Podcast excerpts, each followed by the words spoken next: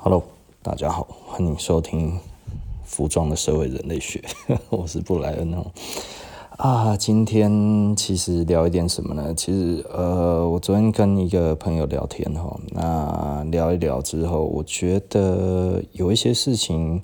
我觉得我如果现在讲出来的话，可能会对大家的未来会好一点哦。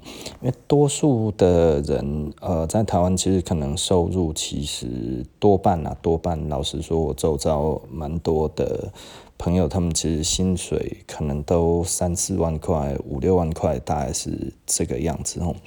那基本上这一个薪资，呃，在台湾大概是。可能已经算还 OK 了哈，但是呃，甚至还有更低的，然后我讲的其实还有更低的哈。这这个薪资其实老实说还算 OK，但是实际上你是真的存不到钱。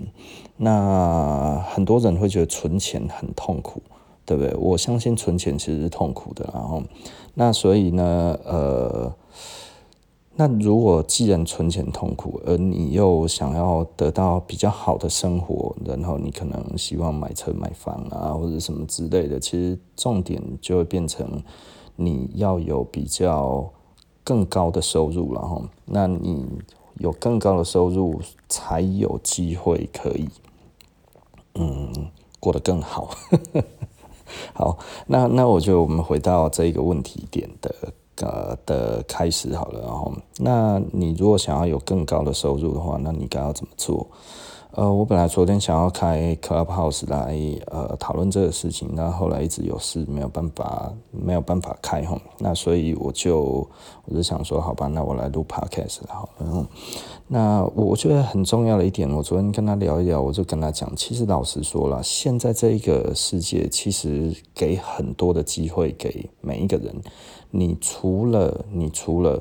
呃，你自己现在有的正职的工作以外，其实你最好能够再做一个啊、副业。那这个可能就是所谓的斜杠。那但是这个斜杠呢，它必须它其实是一个啊、相对被动性的。那什么叫相对被动性的呢？也就是说呢，你并不需要一直在这件事情上面一直做。那比方说好了，呃，我就跟他讲，你可以做个网拍。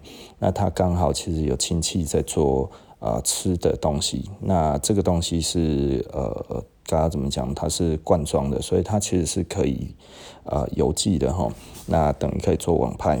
我说，你你只需要拍好看的照片，然后呢，拍这个东西怎么吃，然后把照片拍好，然后把文案做好。我说。文案的话，如果你觉得呃不通顺或者怎样，你可以给我看，我可以帮你稍微修改一下。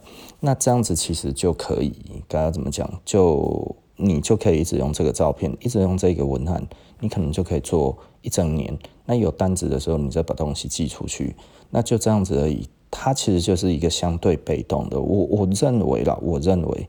呃，如果你要斜杠的话，千万不要说哦，这样子我之后再去 seven 再再去打个工啊，好啊，我再去哪里再去打个工，呃，那个叫打工，那个不叫斜杠哈，它无法累积。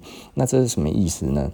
也就是说呢，简单的来说哈，其实我们在找可以斜杠的工作，这个非常重要的一点是，它有可能会变你的主业，而你现在的主业有可能会变成副业，甚至之后就。不需要再做这个东西了，为什么呢？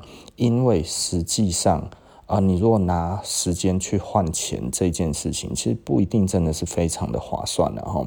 那除非这一个工作给你已经到你的满足点了，那如果他没有办法给你满足点的话，其实我会建议你做一个小小的斜杠，那大概就是做网拍。我觉得做网拍其实是一个非常非常容易的事情，呃，把照片拍漂亮。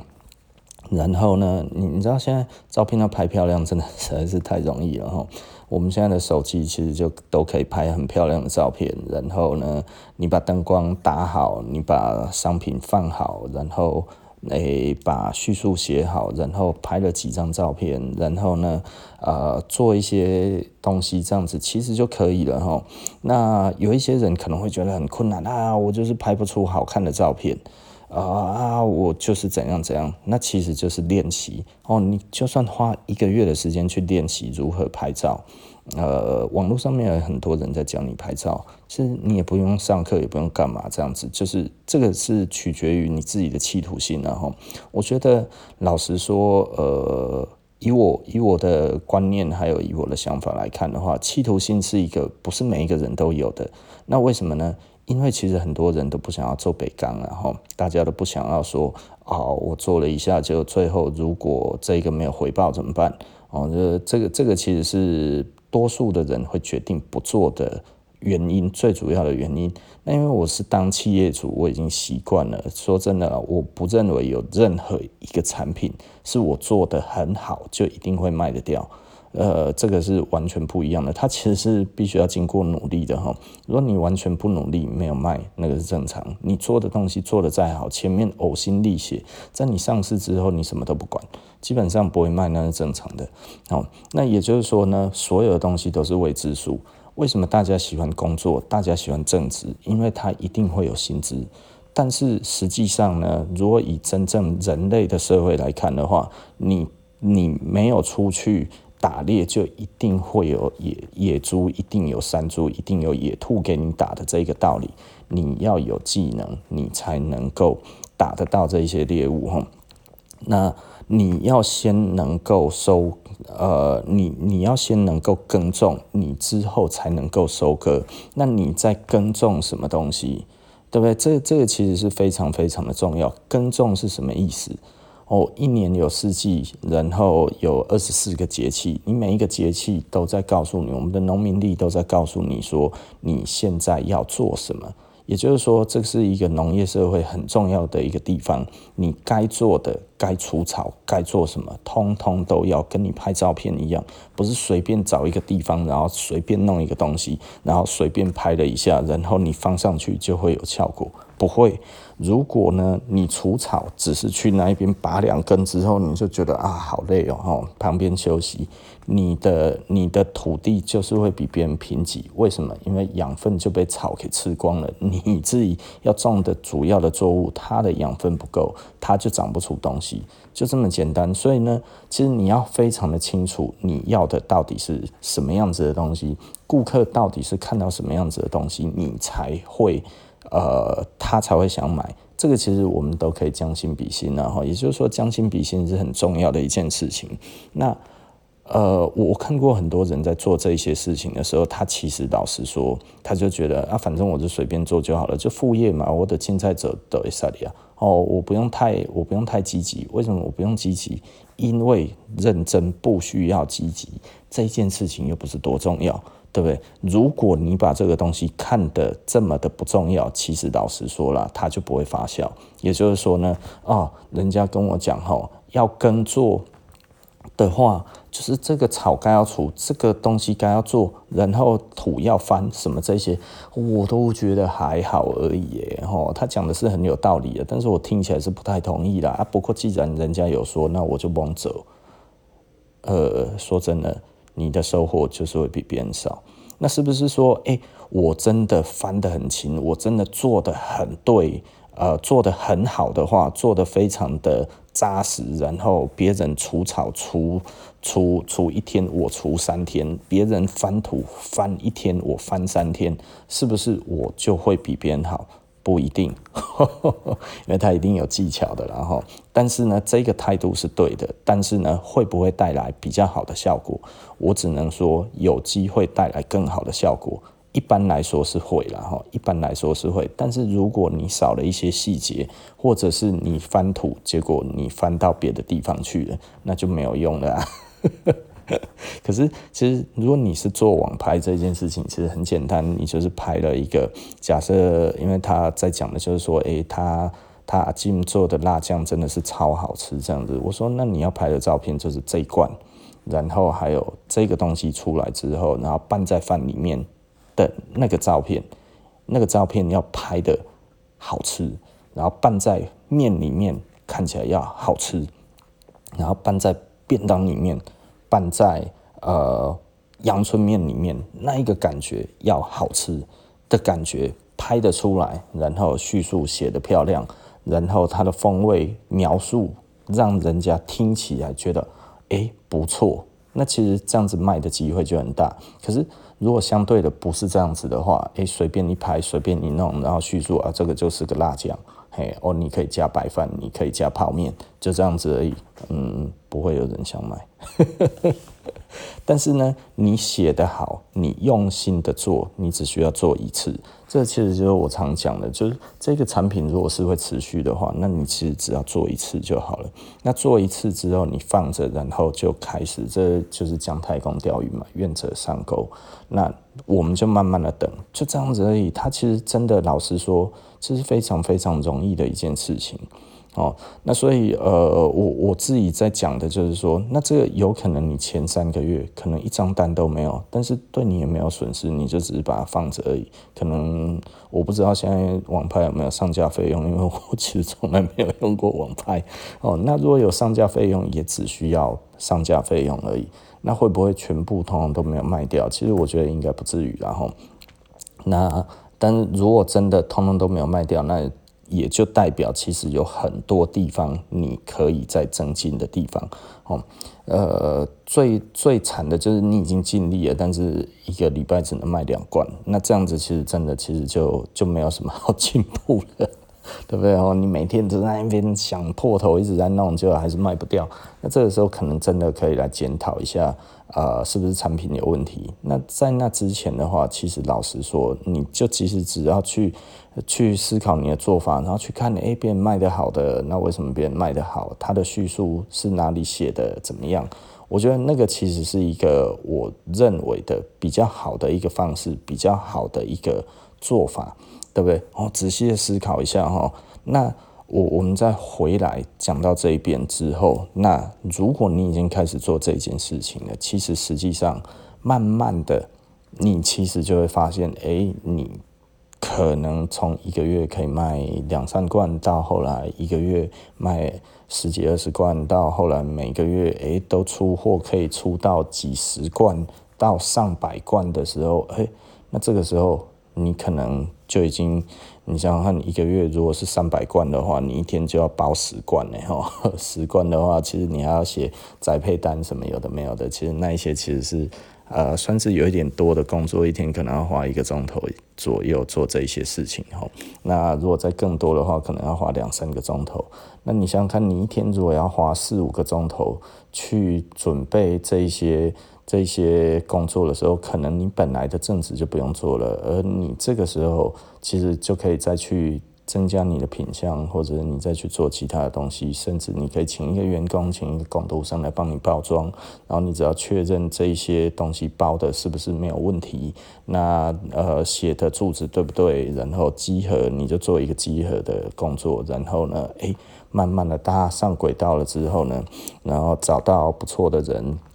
然后一个一个诶，越做越好，然后越做越多，然后慢慢的再找更多的商品来上架，诶，慢慢的你就可能成为一个专业的卖家。这个时候你可能真的月入就已经达到十几万了，哦。那这个有可能要一两年，甚至两三年，快的话也许三个月到半年，这个其实都不一定，然后，所以我其实还是一直想要跟大家讲的，就是说，呃，我我觉得。在台湾目前，老实说，真的并没有很多很好的工作机会，但是呢，也有很多好的呃增加收入的方式。那增加收入，其实真的，我必须要讲的就是说，这这个东西并不是真的很难的话，其实慢慢的大家去做这件事情，其实就会有回报。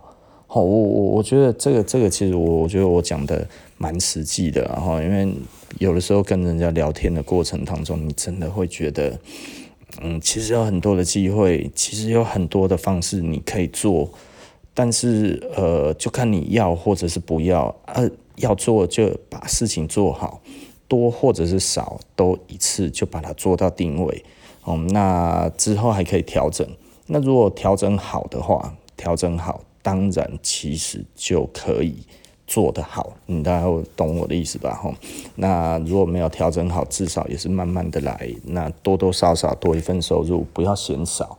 那千万不要觉得哦，我去 seven 打工都还比这个多，没有 seven 是死薪水哦。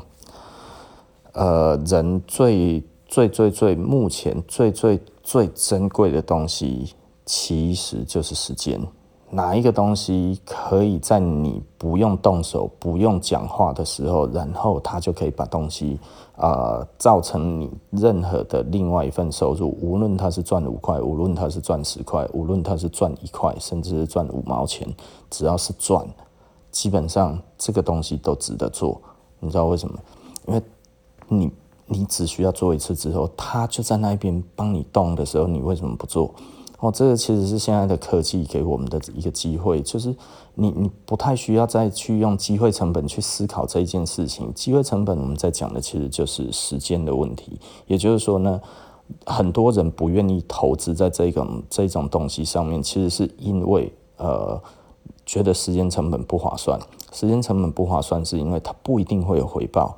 也就是说，如果你其实等于好像你去唱歌一样好了，你就当他。做这个东西是你去唱个三首歌的时间，五首歌的时间，那你唱歌也是这样子，你把这个事情做完也是这样子，甚至你边做还是可以边唱歌，懂我的意思了哈。那这样子之后，你把这个事情做完上架之后，其实就没你的事了，对不对？所以我觉得这个其实是非常非常的，我觉得非常好了。我只能说这样子其实是非常轻松的一件事情。我认为，呃。嗯，其实讲到现在这样子讲的有一点点干了，就是就是这是一个增加收入的方式哈。那我觉得尽可能的，如果你在挑选副业的话，我觉得是可以做做小生意了哈。要脱贫哈，最容易的其实还是做生意啊。然后当你做了生意之后，你要干嘛呢？呃，其实很多人这个时候就会觉得，哎，我有赚到钱了，我想要的是。我想要的是满足我的兴趣，呃，这个这个，如果是我以前，我会觉得这是对的，但是现在是错的。为什么现在是错的？我我必须要讲哈，那个，呃，我我我跟大家讲一个简单的模型好了哈。假设你一个月这个时候，因为你的被动收入，然后你每个月呢，大概已经有十万的收入好了，你已经有十万，而你的开销是两万，那你这个时候该要做什么？呃，把这八万块存起来嘛，那或者是把这八万块花掉，哇，看好爽哦！该要怎么做呢？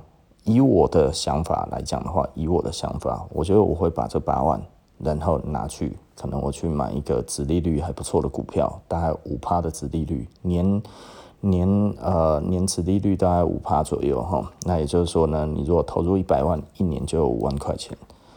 那这五万块钱就是变成你可以自由随便运用的东西，然后你再拿这五万块去买你喜欢的东西，你懂吗？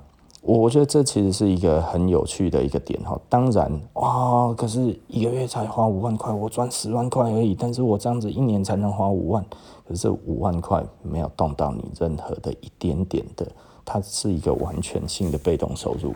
听懂意思吗？吼，那你怎么什么时候可以累积到一个一一个月有五万块，不，一年有五万块？其实就是你每每个月都存八万块，然后呢，这个东西不是存钱，而是存股，或者你存在其他的可以变成被动收入的地方。那这样子大概一年就有这么多。那两年之后呢，你一年就有十万块。那三年呢？你一年就十五万，四年呢？一年就二十万。然后这个时候你的资产有多少？四年的话，你大概就已经变成了四百多万了。你差不多就有四百万左右的的的这个钱。这些钱呢，其实完全都不用花掉，它其实就是真正的钱母。我我们在讲就是你赚到的钱，你辛苦赚到的钱，应该是当成钱母。然后你要去思考的是，你要运用什么样子的呃投资理财的工具，造成出来的这些被动收入，然后完完全全的被动收入的时候，你再去花这些钱在你的兴趣上面，这个是比较好的。呃，当然我相信没有人的定力会这么好了。多半的时候，哦，可是我现在就想要，对不对？好，那你现在就想要，那但是你要知道你要买多少，你千万不要无意识的买。哎呀，看到人家有，我也好想要；看到这个有东西，我也觉得我应该要试试看。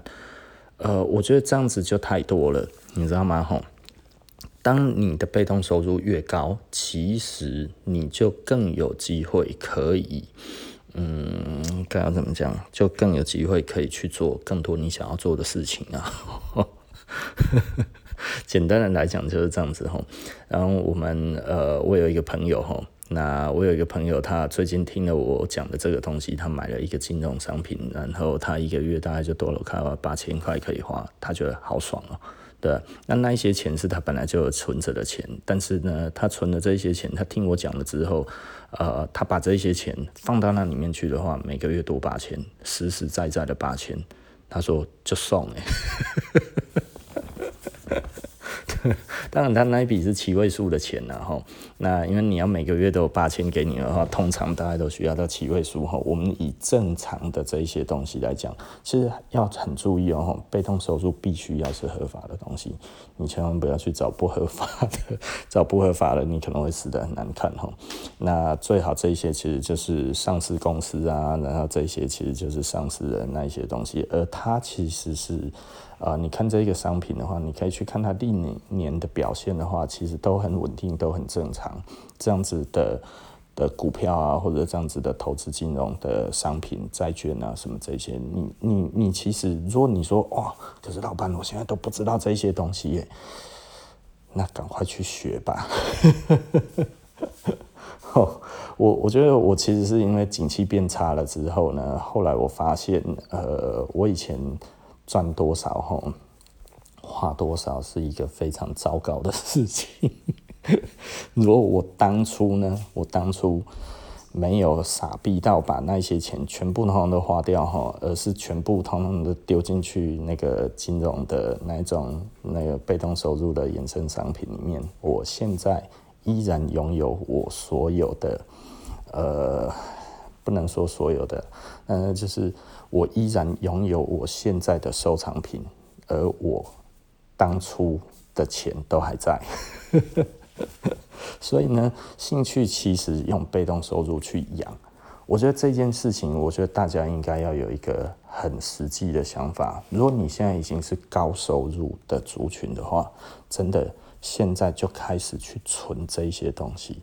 它可以是股票，它可以是任何的东西，但是我们讲的股票不是投机的套利哦，我们讲的是你真的看好这一家公司，十年、二十年不会倒，获利，还有他的公司是稳健的，他的公司所谓的稳健是什么呢？这个头家不是在炒股票的，他其实是用心在做自己的企业的吼。这一种的呢，这种老板其实他们的公司就会相对比较稳定，然后他的获利也会比较稳定，那他的想法也会比较正常吼。因为有一些公司，它其实就是出来炒股的啦吼。一款公司吼，你就看卖卖的，比方说，呃，有有做做。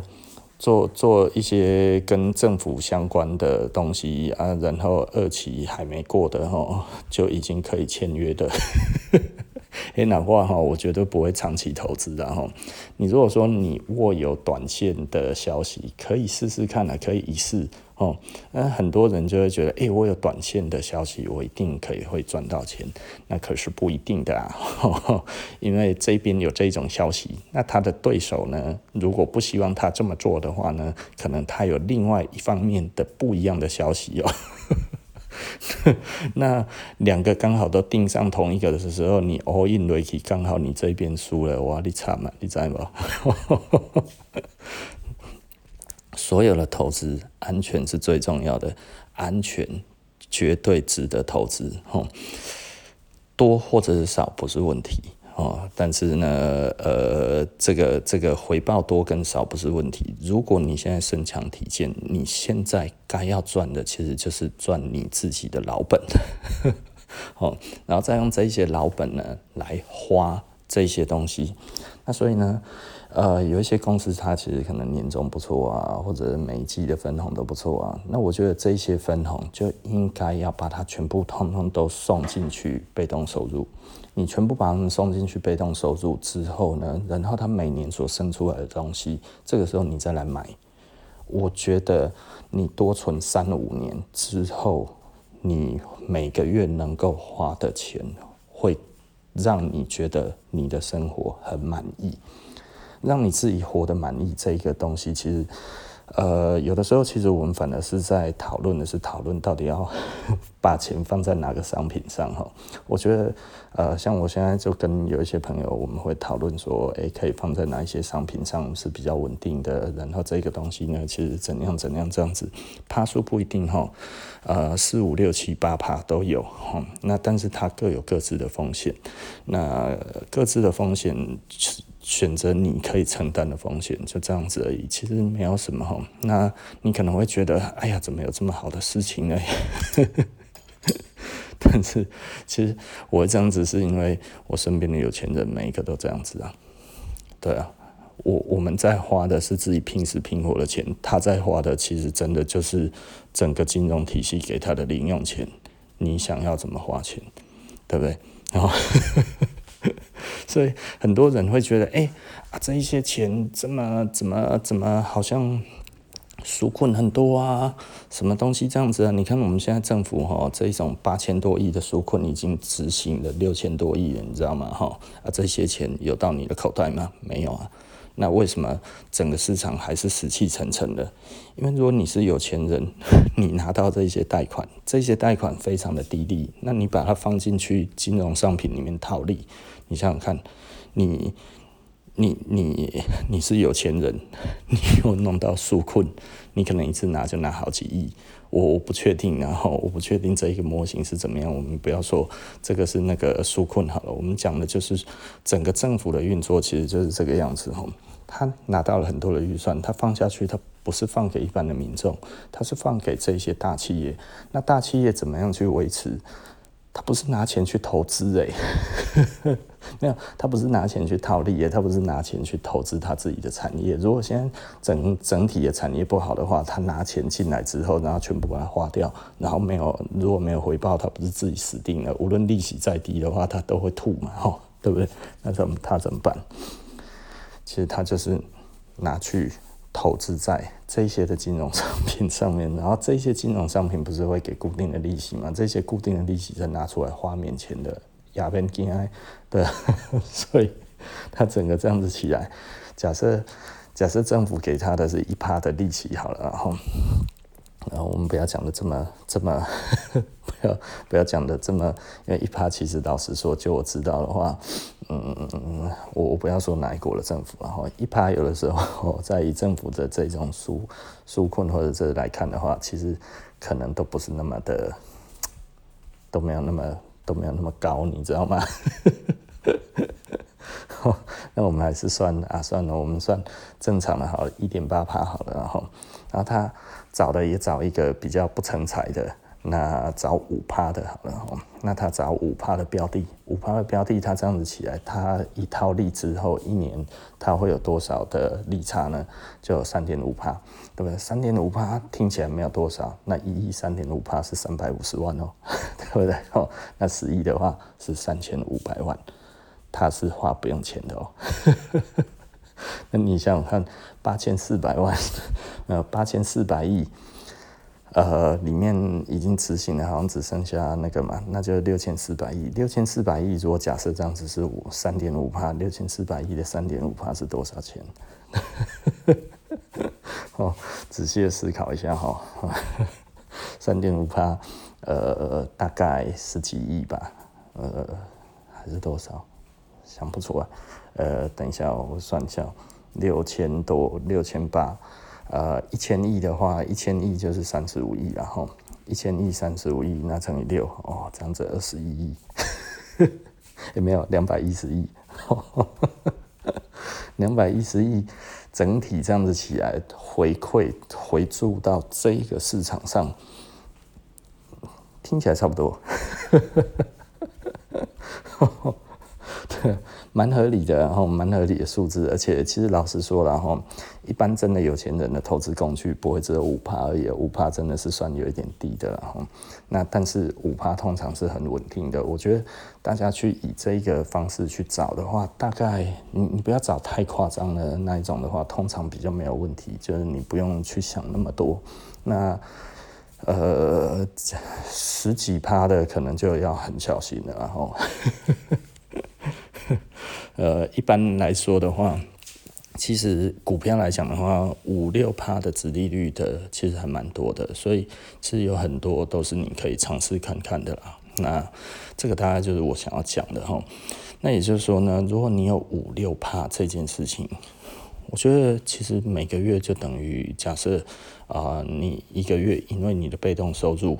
OK，就是你有在做网拍，你有在做这一些东西之后，你一个月、本来从呃本来从那个月薪可能三四万，然后变到七八万，然后变到十万，你知道被动收入就它其实有一个好处哈，它的好处就是什么？它其实它可能可以呃越赚越多，也就是说呢，你现在一个月大概赚呃已经赚十万了，可是你明年可能。就变赚十二万了哈，你有可能明年其实你一个月就赚十二万了，你再过一年有可能就赚十四万了哈。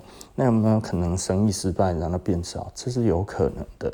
所以呢，如果在不影响状态之下，其实继续保有你的工作，然后把这一些钱呢，慢慢的通通都存起来之后，然后去花它滚出来的被动收入，这个其实是很 OK 的。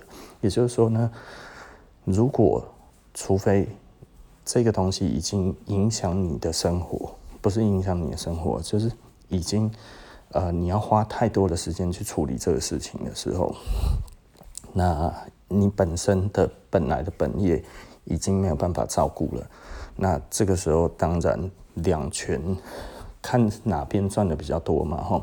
若呃你做的网拍那一边的话，其实要花你很多很长的时间之后，结果呢？比方说，我知道了，就是有一些人，他其实可能他去找东西来卖这件事情，找东西卖，你找东西是时间，那你没有上架之后就不会再有客人，所以找东西也是你要花时间的。这个东西我是不建议。那但是呢，如果像我我讲的，我那个朋友，哦，那跟我聊天了，他阿进，他阿进有在做一个辣酱，那这个辣酱他觉得很好吃。那这个他有稳定的货源，他可能说阿金嘛，我买一百罐，阿金就可以给他一百罐。阿金嘛，我买两百罐，我就有两百罐。如果是这个样子的话，其实就没有什么问题哦，对不对？你懂意思吧？货源供应其实是没有问题的。那这样子其实是值得做的哦，而且是非常非常值得。然后因为这样子之后。你就又不用再去做那么多其他的事情，它其实变得很单一。要要记住哈，做所有的事情越简单，其实越好。尤其是你在做斜杠的时候，而不是把你的斜杠弄得很复杂。你的斜杠弄得很复杂哈，会把你自己弄死。真正最好的方式，其实就是斜杠，其实越轻松越好。那你们觉得钱哪有那么好赚？哎。真的，老实说哈，你自己思考一下啦，到底会不会这么好赚？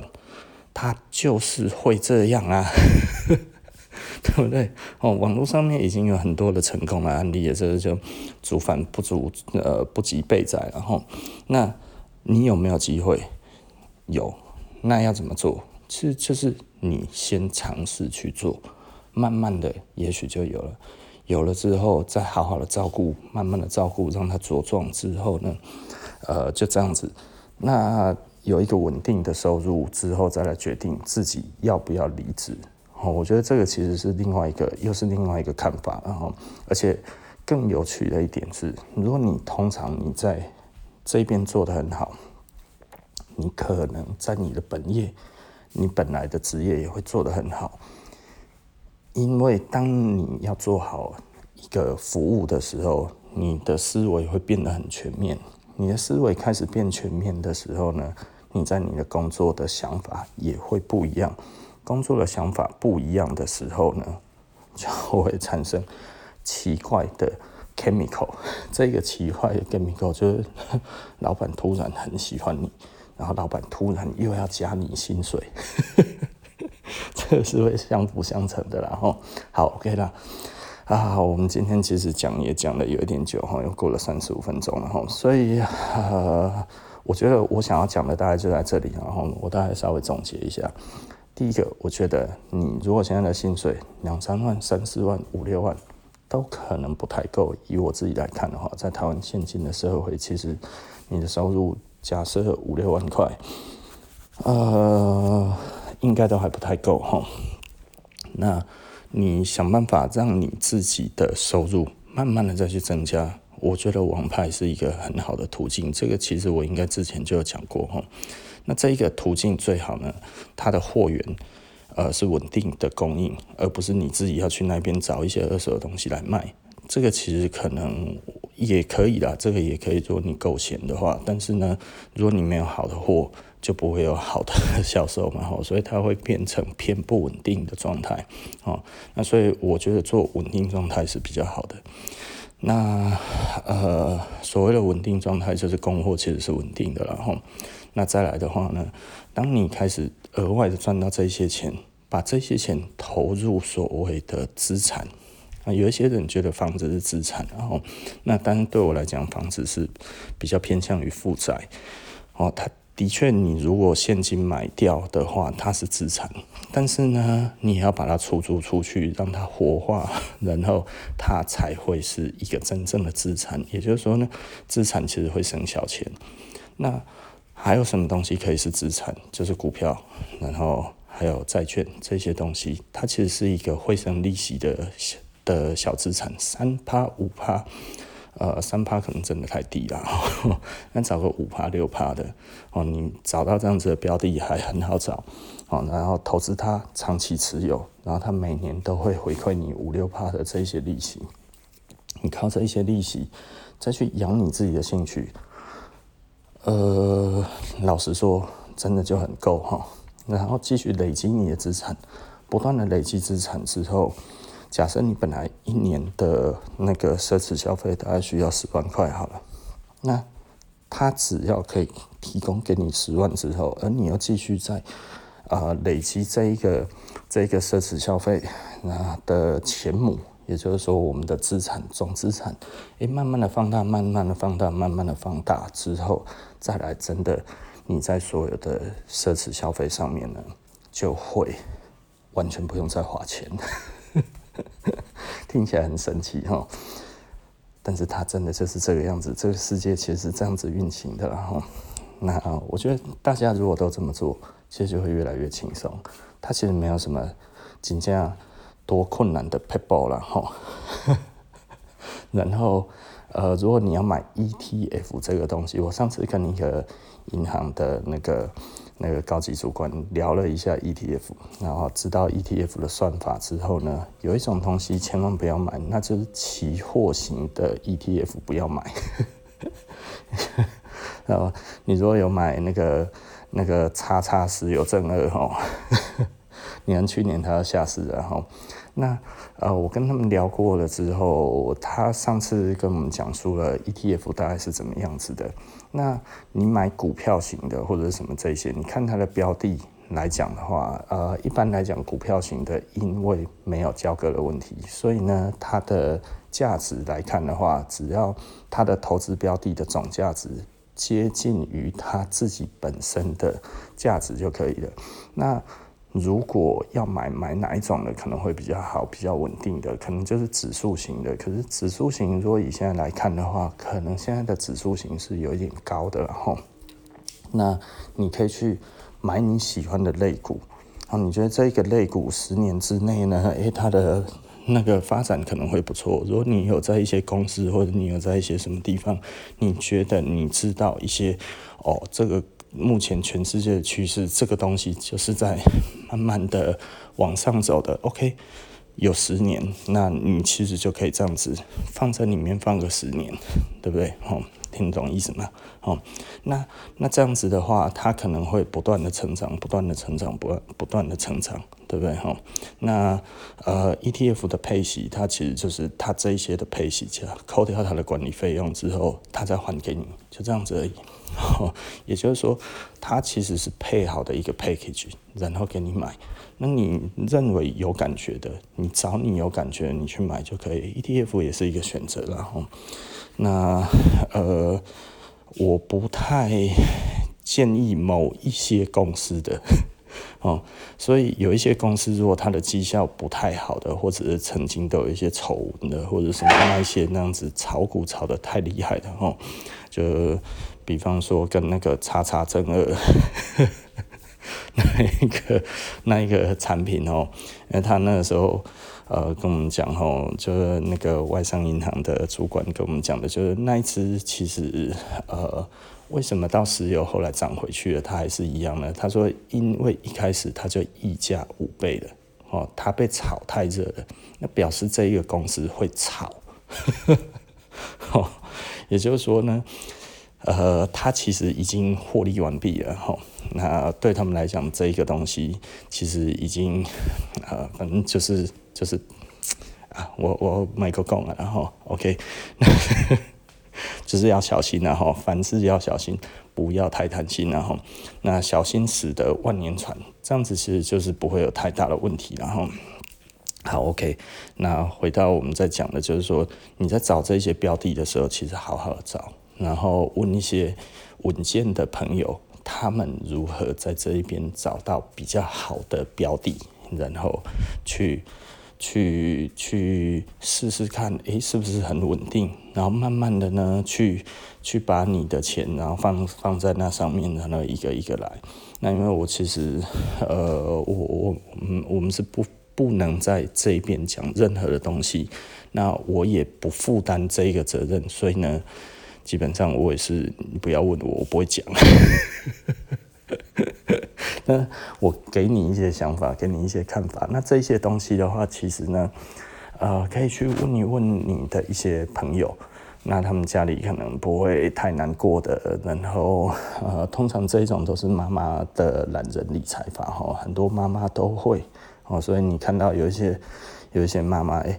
然后也没在干什么事情啊，也没有怎么样，但是为什么就可以每年哦都出国旅游？一出去就是一两个月哦，剩那拢什么钱？通常他们大家都有类似这样子的理财的方式，然后你就看他。每天真的只需要跟大家在那一边吼，东家长西家短啊，喜啊弄吼，哎，日子都过得比较好哦，因为他们其实真的都有在买这些东西。我目前听到的几乎都有，这就是妈妈理财法。那呃，很很简单，然后不复杂，然后呢，呃，你的钱母够多，它长出来就够多。然后你真的就可以吃很久，真的就是这样子。然后，那你只需要去注意你的标的有没有出问题呀、有没有怎么样啊？你偶尔就是关心一下，一个月就看一下状况怎么样，哎，问问看怎么样这样子。然后听一听，哎，公司的业务员跟你报告的东西啊。然后哎，这边听一听，弄一弄这样子啊，不要贪心 哦，真的就是不要贪心哦。我觉得这样子其实。呃，真的就很够用，然后那我有朋友因为这样子，他们投入的比较多，他一年其实是几百万在领的，但是他还有工作，我必须要讲哈，他还在工作，但是他已经一年因为这样子可以多领个呃几百万这样子，他每年领到的钱都比他的工作的钱还要多，但是他还是在工作。哦，我觉得这个人还是要动，然后无论怎么样，真的就是人还是要再动会比较好一点点。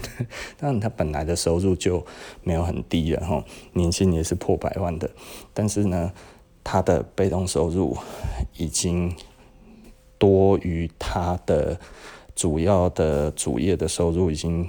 呃，多出蛮多了哈，但是他还是在工作哈，我觉得他还不断的在累积进去他的钱模哈，我觉得这个其实大家可以参考一下这一个想法哈。那你说他有没有呃花钱花的很多？有，他真的花很多，但是但是他花的完全都不心痛，因为这个是。整个我们的金融体系给他的。好，OK，那我们呃呃服装的社会人类学就说到这里了，那我们下集就不见不散了。奇怪，我的总结怎么总结这么久啊？拜拜喽。